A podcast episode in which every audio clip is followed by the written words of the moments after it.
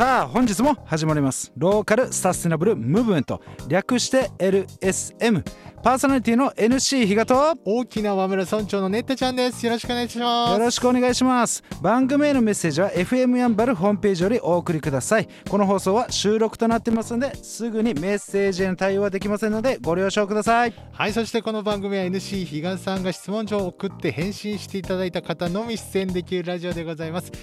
えー、今週はですね振り返り会という形になっております。それでは NC 比嘉さんよろしくお願いいたします今日もあなたにイノベーション NC ガスよろしくお願いします。はい。あのー、また振り返り会ということで第4回になりますかね振り返り会の。本当に久しぶりですね。はい。なので、えっとまあ、前回の振り返り会もだいぶ噛み倒したので あそうでした、まあ、今回ちょっとあのー、頑張りたいなと。頑張りましょう。はい。というところです。で、えーまあ、今日はですね、はい、あの金城拓磨さん。さん。ソニー生命保険のライフプランナー、はい、まあ、エースですね。エース。えー、っとこの放送収録してる時は分かんなかったんですが、はい、えっと朗報として、はいはいはい、拓磨さんなんと、はいえー、新人賞獲得したそうです。素晴らしいです。言ってましたよなんかね新人。取れるかもしれないと言ってたんですが実際取ったということで。そうですね。この会社の中の新人賞、まあね、はい、全全国ですね。すやっぱすごいなまだ入って1年目だったんですね。そうなんですよ。すごいんですすごい。そんな拓磨さんのまあ3つのポイントというところで、はい、まあ、貧困救済、はいはい、金融リテラシー、うんうん、社会的責任の自覚というところで、はい、まあ、ラベリングをライフプランナー改め、うんうん、えー、リレーフプランナー要はリレーフっていうのは救済ということですね、はい、リレーフプランナーというふうに、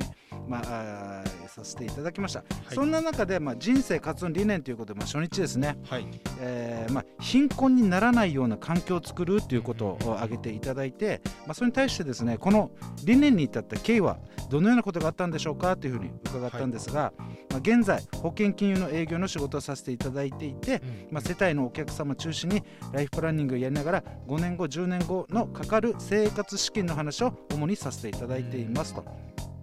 で、えーまあ、4 5 0代の方が結構計画的に貯蓄されてない方が、うん、多くて苦しい時期に負債を抱えてしまうような、うん、えー、家庭が沖縄は多い印象を受けてまして、まあ、それを感じながら仕事をしていく中で、えー、私はまだ27歳なんですが今後の私たちが背負っていく未来に貧困にならないような環境を作れる形でどうにか貢献できないかという思いで、えー、この理念を挙げさせてもらいましたということで。意識だけすごいですよねね若いのに。うん。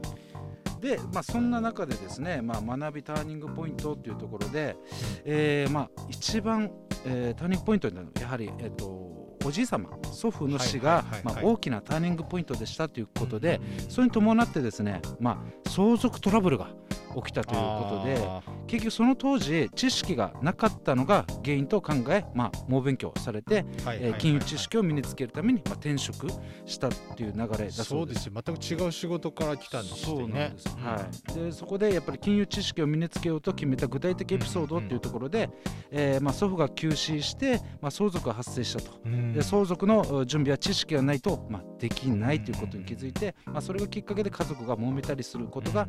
に、まあ、つながっていったと、うん、えー、誰も悪くないんですよというふうに言っていました。で知識がなかっただけで、うん、えー、それで私の代は、まあ、相続問題を起こさないために勉強し、うん、えー、始めたのが、まあ、きっかけでしたということですね、まあ、そういったところで、まあ、転職して、えーまあ、現在の活動ですが、まあ、金融業界の一員として周りの方々の金融リテラシー向上のため資産運用などの、まあ、情報提供を、まあ、しているというところですね。えーまあ、ソニー生命の中でもはい、もう一番印象的だったのが、はいはい、まあ、自分で、その2 3 0代の若い方向けではないですけど、はい、まあ、依頼があったりとかいろんなところでまあセミナーしてるっていうところで、はい、本当にこの自分が持ってる知識をいろんな方に提供してあの理念に挙げていた、まあ、貧困をどうなくせるかっていうところをすごい、えー、考えているというところですよね。そうですね、はい、でそれでですねあのフェイバリットワード、はい、この言葉はですね自分知らなかったんですけどむっちゃかっこいいんですがあのリスナーの皆さんですねぜひ、はい、調べたらすぐ出てくるので、調べてほしいんですが運外相天という言葉です。フェイバリットワード。えこのワードどういうふうに捉えてるんですか？という聞いたんですが、はい、まあ、意味としては努力して苦しみ、まあ、困難を乗り越えれば素晴らしい世界が広がるという意味なんですが、まあ、実際そうだと思いますと。現在のコロナも誰もが予想しなかったことなので、まあ、困難をどう乗り越えるかその努力を泥臭いことも含めて常に怠らず行っていくということが今後の明るい未来につながっていくことを信じて日々取り組んでいるということで28ぐらいなんですけどいやいやいやいやいやいや。自分の28のところと考えるとだいぶ大人だなみたいな。すごいいい言葉ですねこれ。あのプペルじゃないですか。ハロハンロハロハロウィンズ。雲の外は青いそ天って書くんですねこれね、なので、その雲を突き抜けるまでは、はい。まあ、いろんな苦労苦労とか苦難とかっていうのはあるかもしれないですけどもその雲を突き抜けた後は晴れた晴天の空が広がってるんだっていうそういう世界観の言葉ですよね。プペルじゃないですか。完全プペルです。完全に。そんなですね、はい、あのー、たくまさんが、はい、まあ、見据える未来というところですね。まあ、貧困がさらに深刻化することがまあ予想される、まあ、日本、まあ、本当にそうですよね。現在のコロナ禍のはい、でそのためより多くの人々に問題意識を持っていただければ少しだけでも将来の光が見えてくるのではないかというそういう未来を見据えているということで、まあ、そういう問題意識を人々にですね、ど促すためにどのようなことを行っていくご予定ですかという、うん。聞いたんですが、まあ、今回のラジオで今私が取り組んでいる金融リテラシー向上のためのセミナーを開催していることなどを話させてもらいましたが、え今後は世界でどのようなことが起こっているのかも含めて、私もまだまだ勉強中なので皆さんと危機感を共有して今後のために少しでも金融の知識をつけていただいて貧困の状況を回避できるようなあ、まあ、セミナーの内容もグレードアップしながら、え情報を発信していきたいという、えことですね。で、あのー、その中で将来の光が見えてくるっていうところで、はい、その金城拓磨さんがイメージする光ってどういう感じなんですか、だいぶ、あのー、概念的な質問だったんですけども。えー、そういう拓磨さんは、えー、私がイメージする未来の光っていうのは、まあ、皆さんが考えるやったらぜというようなテンションの上がるニュースはなかなか見ないと思いますと、まあ、暗いニュースばかりだと感じます。それだけでなく、現在の、えー、そんな状況の中、え自分たちが何をするべきなのかそういったところを一人一人が、まあ、問題意識を持つことによって、まあ、今後の日本まあ、世界が少しでも景気が良くなったりいい方向に向かうのではないかなということを、うん、まあ、光というふうに表現しているというなるほど。ですね。どどういった印象でした？拓磨さん拓磨さんもすごくしっかりしている方だなっていう印象ですね。もうここに来られる方でもう年下の人に出会うとあ僕もっと頑張っとけばよかったなっていつも思いますね。確かに。みんなそう、ね、みんなしっかりしてるから。意識高えなってすごい思いますね。高いですよね。なんまだ20代ぐらい278ですですよね、はい、でこれまたあのここでラジオで話してはなかったんですけど YouTube の中でその面接の内容とかね。ああそうですね。あのソニー生命のもともと不動産関係の仕事やっててでそこでその先ほどあのご紹介してもらったようにその遺産のことでこのいろいろ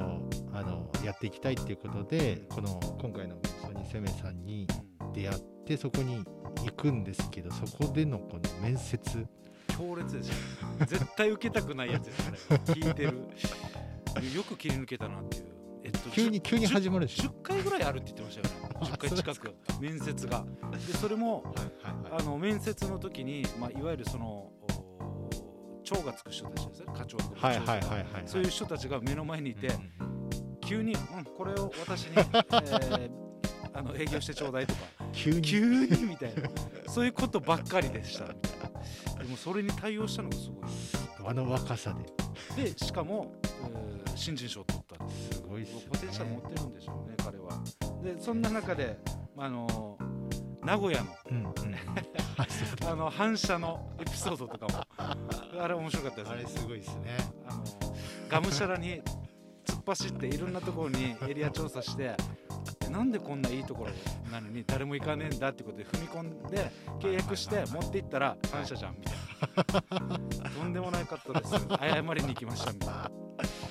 すごい方ですね。そうですね。まあそんなところでまあ番組出演に対しての感想というところを最後にまあ聞いたんですが、まあ自分自身が取り組んでいるものであったりを、えー、ラジオを通してえー、発信することが初めてだったので、はい、まあ、今後もこのようなラジオを含め SNS を通して皆さんに自分自身金城拓磨という人間を多くの人に知ってもらうような取り組みを多く、えー、取り組んでいこうと思うきっかけになりました。ありがとうございました。ありがたい、まあ、実際 LSM、はい。プロジェクトのメンバーでもありますので、ね、メンバーになっちゃって、あのー、ファイナンスチャンネルをああそうそうそうラジオやってますよね。すごいあれですね資産運用とかいい話がたくさん聞けるのでぜひ聞いただければと思います。ガンの話してますね。そうですね最近ガンの話してますはいというところで今週、えーまあ、初日ですね。はい。拓磨さんを振り返りましたというところでした。はいということで、えーまだまだ伺いたいんですけどまた次回ということですね。この近所拓磨さんのご連絡先なんですけれどもインスタグラムやっております。takuma アンダーバー 05takuma アンダーバー05でインスタグラムで検索をお願いいたします。そして我々へのメッセージは LSM のホームページございますのでそちらからお願いいたします。そしてラジオの裏話もブログと YouTube でアップしております。ノートというブログのサイトで KATSU で検索 YouTube でネッタちゃんで検索ネッタはカタカナでちゃんはひらがなです。以上です。ありがとうございました。LSN プロジェクトはいっちゃんいなさんまたきちたくまマエストロあつしみなっちゃん又吉大輔さん成田ペールワンミッチーの協賛でお送りいたしました。どうも皆さんやんばる坂モーリーの森です。やんばる坂モーリーは名護十字路徒歩1分以内にあるアメリカンレトロな酒場です。オールディーズの BGM とアメリカンな空間は初めてなのになぜか懐かしさを感じられる店内でおすすめは10時間じっくり丁寧に低温調理した牛タンと店主秘伝の燻製香る自家製ウイスキーで作るハイボールは絶品です。ぜひ、フラット遊びに来てくださいね。電話番号は070-3803-7889 070-3803-7889待ってます。LSM レディオは株式会社エナジックインターナショナル。南西食品株式会社。スパイスカレー研究所沖縄ごはんよしひこ。やんばる酒場モーリー。有限会社ゆい設計